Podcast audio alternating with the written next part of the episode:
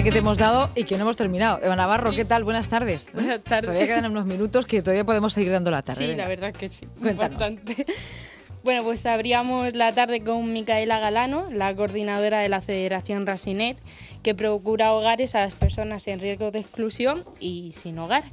Y comentábamos el dato que se conocía hace unos días de, que el 6% de las viviendas en Murcia se encuentran en situación de hacinamiento. Y además hay gente en situación de chabolismo, eh, también no nos olvidemos de la gente que vive en la calle que todo ello se suma a un grupo de personas que mm, tienen la imposibilidad de guardar una cuarentena en condiciones e incluso a veces ni tener un derecho a una sanidad por no poder empadronarse y obtener esa tarjeta sanitaria. muchos casos de personas que están pagando un alquiler, que tienen un contrato, pero que no tienen derecho a empadronarse. Eh, si no tienes derecho a empadronarte, no tienes derecho a tener una tarjeta sanitaria. Y en estos momentos es fundamental.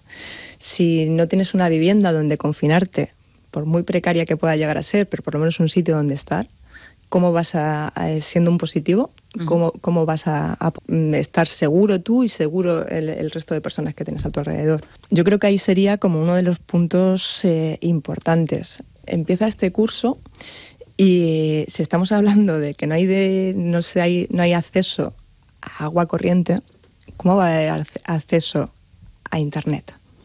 Para que, se para que esos niños puedan estar siguiendo sus clases de forma telemática. Es imposible. Eh, Al final, sí que es cierto, les decía, ¿no? Eh, La, la vivienda es el punto donde se, se sustenta todo lo demás. Porque además eh, hay personas que no tienen vivienda o incluso las que tienen en una misma vivienda, por ejemplo, de 80 metros cuadrados, puede haber tres núcleos familiares, entonces si uno de ellos da positivo es imposible mantener una cuarentena con condiciones de seguridad. Y ya siguiendo un poco la actualidad y separándonos también de este de la pandemia, eh, hablábamos con Emilio Ballester, el presidente de la Fundación de Desarrollo Sostenible, y nos, con- nos contaba un poco y nos describía el paraje de la Fuente de Columbares, donde podemos encontrar piscinas naturales, todo funciona con energía mm, renovable, además no hay contaminación lumínica, por lo que se pueden ver las estrellas perfectamente. También nos contaba que había un árbol de los deseos, e incluso una casa construida con balas de paja. Mira, Para este verano. Sí, y para quien no quiera una casa, un bungalow, también había zonas de camping, de acampada, o sea, un buen paraje natural para poder irse de vacaciones este verano y contribuyendo al in- turismo interior de Murcia, la verdad. Y también eh, conocíamos a la asociación Ama África, que hemos hablado con su presidenta, Abigail Ca- Cánovas, y con dos integrantes de la asociación, AIFA, una joven marroquí, y con Marian, que eran senegalesa.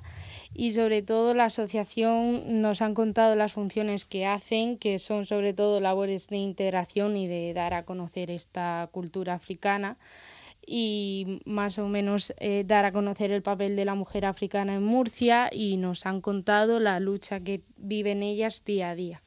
Y al final yo creo que es una lucha, ¿no? Estamos luchando por mostrar la cultura, por ser, bueno, por integrar, bueno, que seamos todos uno culturalmente, que aprender a compartir eh, el respeto, la educación, eso es lo que también educamos o intentamos a través de pues estas pequeñas convivencias, por ejemplo, como el día de hoy en la que lo pasamos en la playa, cada una cuenta su experiencia, nos apoyamos, hay un apoyo, hay una red interior y efectivamente van surgiendo cosas y, vamos como dando pequeños pasos y siempre también nos apoyamos mucho en asociaciones, eh, por ejemplo en Proyecto Abraham, en la FAM, eh, siempre que tenemos cualquier problema, al ser nosotras una asociación pequeña, vamos siempre buscando y, apoyándonos. Hay un gran equipo en Murcia de apoyo africano.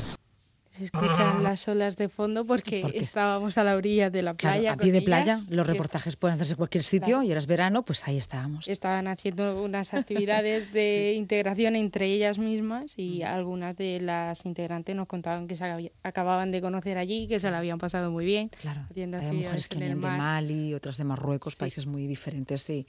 Bueno, y diferentes trayectorias, claro. Y ya también de playa a playa nos íbamos hasta Águilas con Jaime Zaragoza, y donde hemos hablado con Manolo Díaz, el patrón mayor de la Cofradía de Pescadores, y nos contaba que están sufriendo un poco con las nuevas regulaciones ante el coronavirus, pero que dentro de lo que cabe el mercado va bien y se mantienen un poco los precios del año pasado.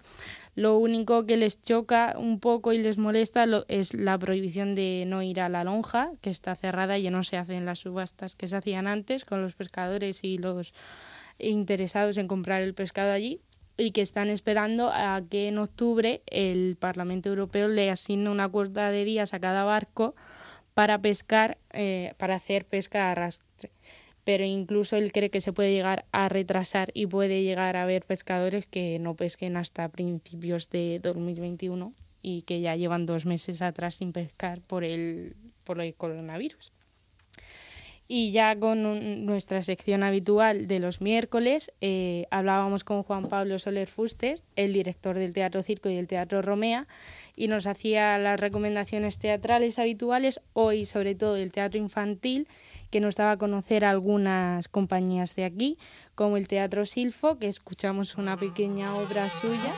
¿Esta es de Silfo Teatro? Sí, se llama La Luna en el Jardín. Ah y se, puede escuchar un trocito y hay un breve resumen en internet, pero la verdad es que los críos se lo pasan pipa y le hacen las cosas muy bien y con mucha calidad. Y él sobre todo decía que el público infantil es el más exigente porque además de que tienes que explicarle las cosas con cierto respeto y tacto, tiene muy poca concentración y en nada se distraen y, entre otras compañías, aparte del Teatro Silfo, eh, podemos encontrar también los, los claveles y la periferia. Y nos adelantaba un poco que quizá el Teatro Circo a mediados de septiembre vuelva a abrir su programación y se pueda volver a visitar, que ojalá que sí. Y lo esperamos contar también aquí, seguro que lo podemos contar con él. Seguro que sí. Y ya con Aristides Mínguez, nuestro profesor de cultura clásica, Mm, no sé, nos contaba hoy algunas efemérides, por ejemplo, que el día 17, el lunes pasado, eh, se celebraban las Portonalias de los romanos, es decir, la fiesta del dios Portus, y nos recomendaba ir a visitar el templo y la iglesia de Santa María de Cosmení, que podemos ver en vacaciones hmm. de Roma, que yo he sacado la banda sonora. Ah, qué bien. Qué bonito, Muy bonito. Por favor. Nos lleva totalmente a Roma sin tener pues que me estoy viendo allí ya, ¿eh? Ahí está un poco la ¿La me estoy viendo? ¿Con la Vespa? Totalmente. déjala, déjala. Qué bien. Sí, continúa, continúa hablando. y también nos contaba que ayer era el día de Santa Elena de Constantinopla, que es la patrona de los arqueólogos y que además trajo una astilla de la cruz de Jesucristo a Caravaca, según no lo trajo personalmente. Personalmente la no. repartió. La repartió. ya cogimos una. Nosotros robamos otra. Esto es un, es un resumen muy, muy así somero, pero sí. ¿Y qué más? Y que hoy, hace unos cuantos siglos, moría Augusto, el primer emperador romano. Y además el viernes... Por eso este mes... Es agosto. Es agosto. Claro. Porque aquí murió Augusto, en este mes, por los siglos de los siglos. Exactamente. y que el viernes también se celebra el aniversario del rapto de las Sabinas, sí. que es cuando Rómulo funda Roma no había chicos y entonces hacen una fiesta. No había chicas. No o sea, no había chicas exactamente. Y se traen las Sabinas. y invitan al pueblo de los Sabinos y de allí secuestran a las chicas de las Sabinas. Es que Rómulo y Remo se las traían, ¿eh? Se las traían. Pero nos ha dicho Aristides que no miremos la historia con nuestros ojos actuales. Así que perdón, Aristides, perdón.